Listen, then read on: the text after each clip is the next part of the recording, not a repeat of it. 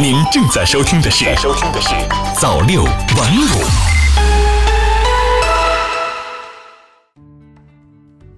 朋友你好，今天是二零一九年五月十一号，星期六，欢迎收听朝六晚五晚间新闻。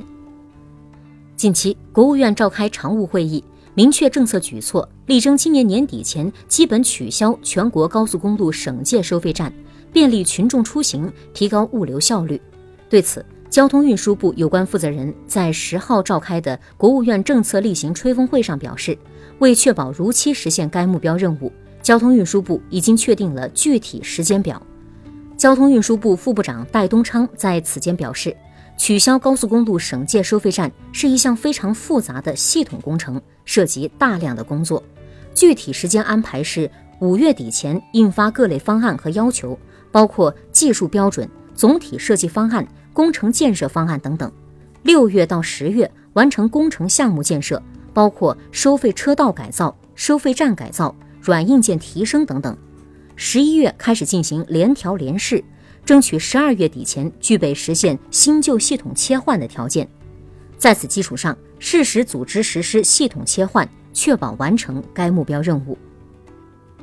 新华社北京五月十日电，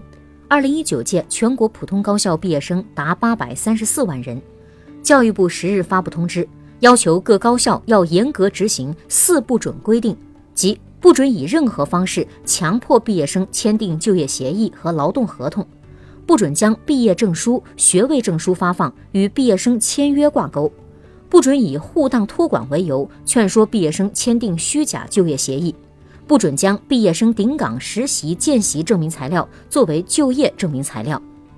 通知说，各地各高校要公布本单位的举报电话或邮箱，各地毕业生就业部门要牵头负责就业统计核查工作。对举报就业统计数据弄虚作假情况，要认真核查，一经核实要立即整改。教育部表示，将对毕业生就业状况进行随机抽查，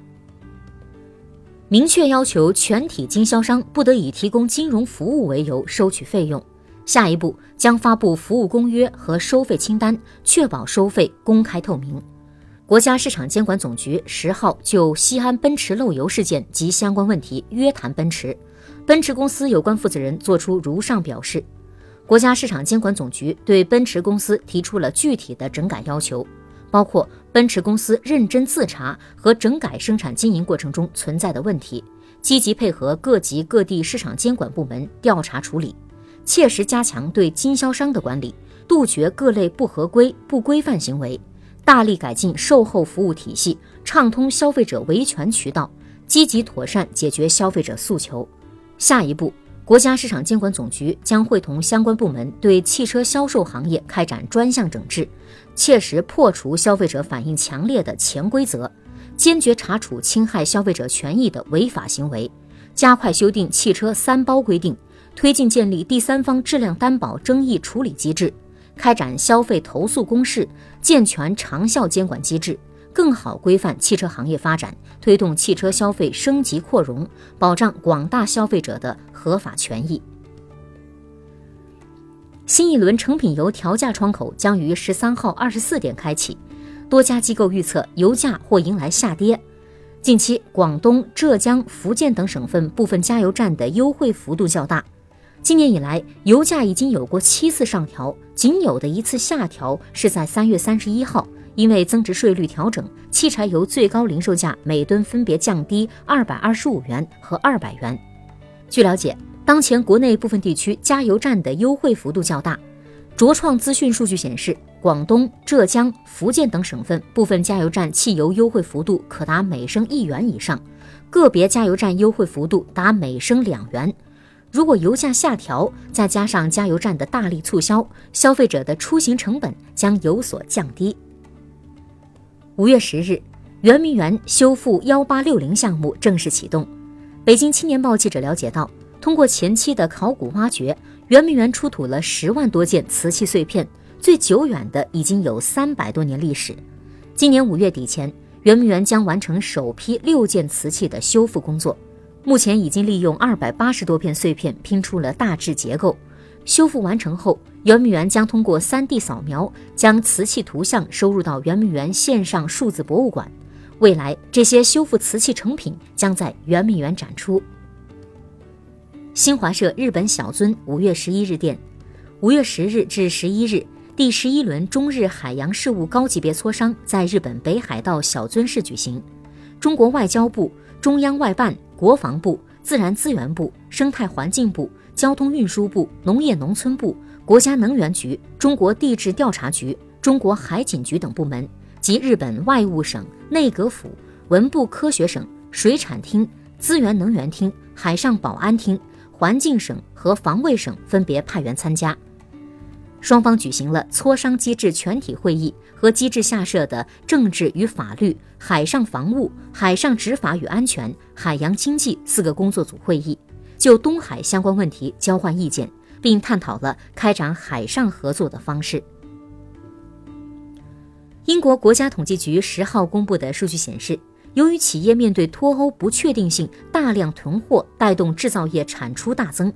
二零一九年一季度，英国经济环比增长百分之零点五，高于去年四季度的百分之零点二。